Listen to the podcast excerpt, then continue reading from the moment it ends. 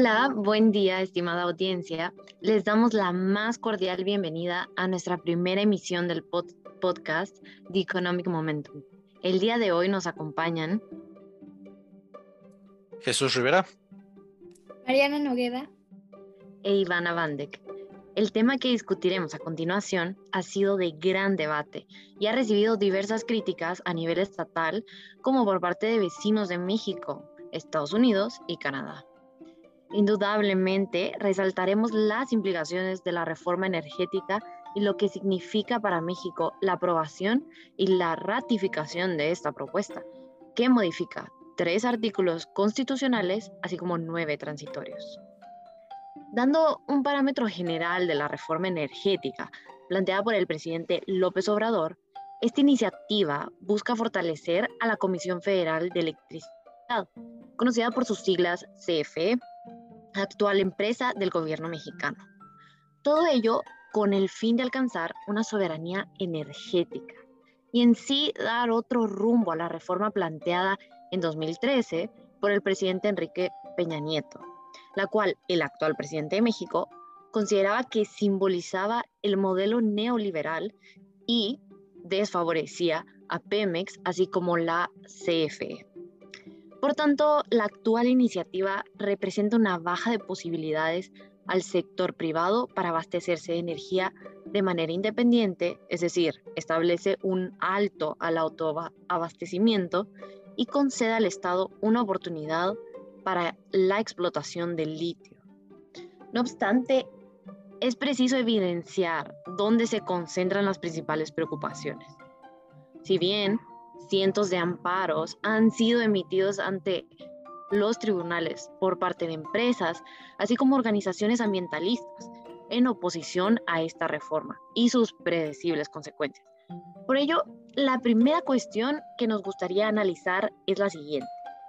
¿Cuál sería el impacto de esta reforma en cuanto al TEMEC y qué fricciones presentaría en la relación de México con Estados Unidos y Canadá? Este, bueno, el TEMEC y algunos tratados comerciales relacionados están tratando de poner un freno o de terminar con la reforma energética de la 4T. Con palabras del director Luis de la Calle de la consultora de la calle Madrazo Mancera, especializada en asuntos públicos y economía de México, proponer que la CFE provee el 54% de la energía de todo México es una total violación de muchos tratados comerciales en los que México participa. México no tiene reservados los derechos de la generación y comercialización de electricidad en los tratados. En cuanto, a, en, cuanto acuerdos, el TEMEC, el TIPAT y el Acuerdo Comercial con la Unión Europea, ninguno de estos contiene una reserva que permita a México tener el derecho de la reforma energética. El incumplimiento en el TEMEC solamente establece un antecedente que podría llegar a la terminación del mismo acuerdo, algo que tendrá sin duda alguna efectos catastróficos para el país y hasta podría llegar a afectar la relación de amistad que se tiene con la esfera norte del continente americano. Cuando se habla de relaciones de amistad entre países, lo primero que se viene a la mente son dos cuestiones, la guerra y el comercio. Actualmente no tenemos ninguna guerra y no se ve que vaya a existir una a un este, periodo cercano. Entonces, eh, el comercio es lo que mantiene apegado a países y gobernantes. Si se llegara a terminar el TEMEC, uno de los acuerdos más importantes históricamente hablando para México, Estados Unidos y Canadá, las consecuencias para cada uno de los países puede ser inmensa. Llegar puede llegar a un nivel que no podemos ni imaginarnos a día de hoy. Inversiones de muchísimos años destruidas, esfuerzos para la integración de la región desapareciendo, el debilitamiento de los lazos entre los países miembros, la desaparición de organismos reguladores, la cancelación de proyectos de infraestructura entre países, son algunas de las principales secuelas que podría llevar la reforma energética de la 4T de México. La libre y sana competencia entre diferentes empresas de los sectores públicos y privados no solamente es necesario para una buena economía, es más bien indispensable para la seguridad energética y la competitividad dentro del mismo país. La importancia de la, inversión de empresas privadas que siguen activándola es de vital importancia para la economía de algunos países, de estos países, y más para México. Totalmente relevante lo que mencionas y justo prestar atención a esta relación de México con sus vecinos y pues más que nada esta relación que tienen con Estados Unidos y Canadá y lo que podría llegar a significar, ¿no? Y en cuanto a un nivel estatal, em, yo creo que es importante resaltar que ciertos analistas han comentado que la soberanía energética no es un sinónimo de seguridad eh, energética. ¿Qué quiere decir esto? Que el Estado debe de orientar el suministro de energía de forma sostenible, tanto para el medio ambiente como para la economía y dentro de los lineamientos y compromisos internacionales. Por eso creo que es súper importante que se preste atención a que esto podría llegar y dar consecuencia a un incumplimiento del TEMEC.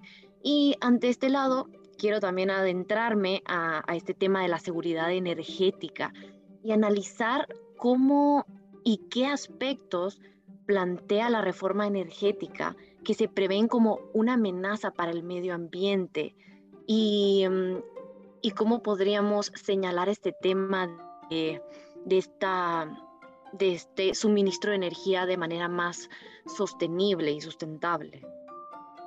Bueno, sí, Iba, justo como mencionas, uno de los aspectos en los cuales ha tenido mayor críticas esta reforma es en el aspecto ambiental. Pero para poder entender las implicaciones ambientales que plantea esta nueva reforma a la ley, es importante tener presente los antecedentes de la liberalización del mercado energético en México con la reforma del 2013 ya que uno de sus principales motores era la creación y otorgamiento de licencias a empresas que buscaban ofrecer mayor eficiencia energética en el país. Esto con un menor impacto ambiental en comparación con sus competidores ya establecidos, tales como la CFE, Pemex, etc. Además de que buscaba favorecer el uso de energías renovables, tales como la hidroeléctrica, la eólica y la solar principalmente. Asimismo, la reforma energética del 2013 se había convertido en el mayor aliado del sector privado, eh, quien buscaba explorar nuevas tecnologías generadoras de energía en México y dar la oportunidad de implementar recursos eficientes y amigables con el medio ambiente, dejando atrás el uso del petróleo y de las energías fósiles como desde los años y desde las décadas pasadas se venía haciendo. Además, cabe recalcar que el petróleo y las energías fósiles, los hidrocarburos, son una parte importante de la economía mexicana. Entonces, esto evidentemente representaba un gran reto para, para la economía mexicana, pero también una gran oportunidad, porque recordemos que México, eh, en cuestión solar, es un país que a lo largo del año cuenta con, con eh, energía solar, cuenta con un clima apto para este tipo de, nuevas oportunidades eléctricas, ¿no? Pero, sin embargo, la participación del sector privado representó una competencia directa para la CFE y para otras empresas paraestatales y ocasionó que estas empresas buscaran mayor eficiencia, eficiencia en su suministro de energía. De manera que el actual presidente Andrés Manuel López Obrador presentó esta contrarreforma de la cual estamos hablando, de esta reforma energética, la cual implica, implica la estatización, eh, la restauración monopólica, la inducción de contaminación y daños a la salud pública, la violación de acuerdos comerciales internacionales, justo como mencionaba Jesús, la violación de tratados ambientales y de cambio climático, la planificación central y la concentración inusitada de poder en una sola mano, es, es decir, que concentraba todo o pretende concentrar todo el poder energético en un par de empresas estatales. Asimismo, eh, representa un bloqueo a la inversión y a las empresas privadas y se podría decir, y ciertos medios de comunicación lo manejan como una expropiación indirecta de este tipo de energías, además de un contubernio entre Pemex y la CFE. Justo como tú mencionaste, esto consiste, en modificaciones a los artículos 25, 27 y 28 constitucionales y básicamente em, trata de bloquear la generación de las empresas de energías limpias con la finalidad de eliminar la competencia para las CFE, Dentro de unos, unas implicaciones particulares em, se podrían mencionar la violación al TEMEC, al Tratado con Europa y al Tratado Transpacífico en la región de, de Asia principalmente. También eh, puede implicar que México tenga que salir del Acuerdo de París y abrogar la ley del cambio climático y la ley de transición energética, además de crear el riesgo de sanciones comerciales a México y de aranceles de carbono que evidentemente afectarían la economía nacional. Eh, también eh, podría desaparecer la Comisión Reguladora de Energía y la Comisión Nacional de Hidrocarburos. Y eh, uno de los puntos más importantes es que se, cree, o, pues uno de los panoramas que, que es más, eh, que, muchos medios de comunicación y muchos críticos a esta reforma han imaginado, es la nacionalización de todas las actividades económicas relacionadas con la transición energética. De manera que podría haber una fijación arbitraria de precios y de tarifas por parte de la CFE, los cuales implicarían subsidios gigantescos que acabaríamos pagando todos los mexicanos. Y bueno, en, síntesis y para ya no alargarme tanto, esto evidentemente es una es un retroceso a todo el avance que se había tenido para conducir a México hacia las energías limpias, hacia un panorama más amigable con el medio ambiente, al seguir los acuerdos este, internacionales a los cuales México se había suscrito. Y también representa una pues catástrofe diplomática se podría decir y también económica porque a lo largo como justo podemos ver con lo que mencionó Jesús y con lo que acabo de mencionar muchos de los eh, acuerdos y mucho de la participación que México había tenido en, en el ámbito internacional pues se ve afectada tal como los tratados que mencionamos y especialmente el TEMEC, que es uno de los tratados más importantes no solo para México, sino de toda la región eh, norteamericana y del continente americano también. Entonces, creo que es una cuestión que se debe analizar y que evidentemente pues no se tiene que dejar a la ligera, todo, gracias, bueno, a causa de todo lo que está ocasionando tanto ambiental, diplomáticamente y económicamente. Claro, totalmente. Muchísimas gracias Jesús y Mariana por, por platicarnos de estas dos cuestiones muy importantes para México, tanto la relación justo con sus con los demás países de América del Norte y pues a la vez qué, qué implicaría esto para la vida y para la población mexicana, ¿no?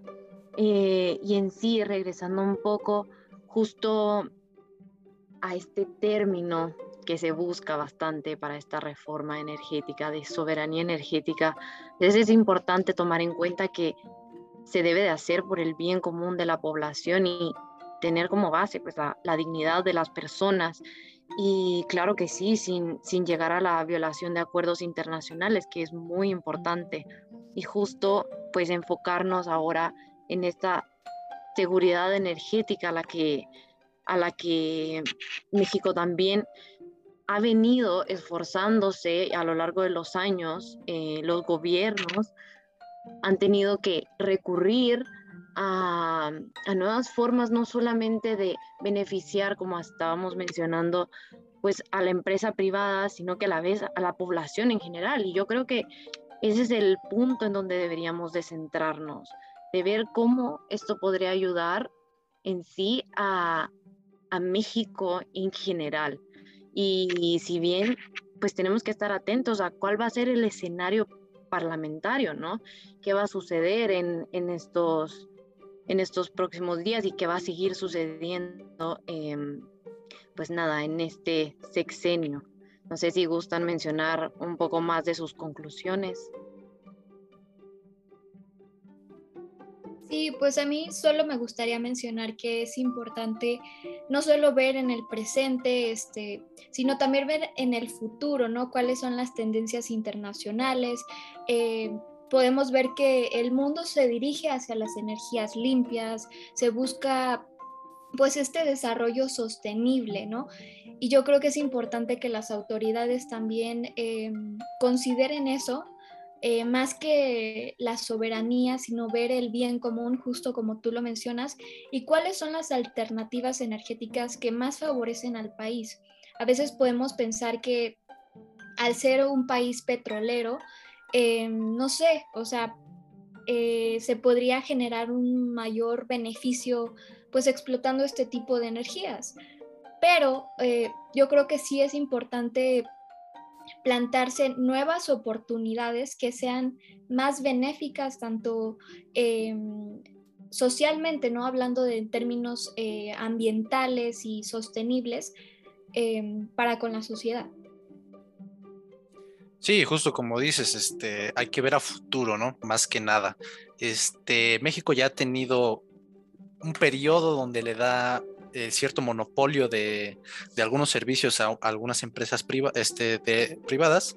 Entonces, este, vemos, vamos a ver el mismo caso con la CFE. La CFE va a tener el monopolio de casi el 54% de la energía de, todo México. Entonces, eh, para el consumidor normal, ¿qué, esto qué va a tener como consecuencia? ¿no? Lo vemos desde el punto de que la CFE va a poder eh, dar el servicio que ellos quieran bajando la calidad y hasta subiendo los precios para el consumidor promedio. Y esto obviamente para un mercado, este, entre comillas, que se quiere hacer competitivo, es una completa, este, es un completo fracaso, ¿no? Cuando un mercado tiene varios competidores que tienen el mismo, eh, las mismas oportunidades para poder desarrollarse en el mismo, vemos que la competitividad hace que el mismo producto mejore, mejora su calidad y mejora los precios para cada, eh, para cada consumidor. Entonces, al darle el monopolio a la CFE, vamos a ver que el producto va a bajar la calidad y va a subir el precio. Eso va a ser eh, de plano algo que va a pasar. Ya tenemos eso muy claro. Eh, también va a haber otras, otras consecuencias que pues ahorita mismo no podemos estar especulando, pues no tenemos la, información necesaria, pero sí podemos eh, asegurar eso. Muchas gracias. Sí, y ahora pues debemos justamente enfocarnos en los días próximos que vienen y, saber que el gobierno va a enfrentar este panorama y va a necesitar de dos tercios del Senado eh, y de la Cámara de Diputados para para continuar con esta, con esta aprobación. entonces creo que es muy importante pues estar atentos. Em, creo que es necesario tomar en cuenta todas las consecuencias y todo lo que ya hemos mencionado. Creo que son grandes implicaciones y, y, es importante saber que ya traemos, bueno, ya México trae ciertos antecedentes y, y es importante justo darse cuenta eh, de lo que, de los cambios que traerá y, por qué también cuestionarnos el porqué de tantas empresas privadas y organizaciones ambientales eh, y todos estos amparos que han llevado a los tribunales. ¿Y qué nos dice esto?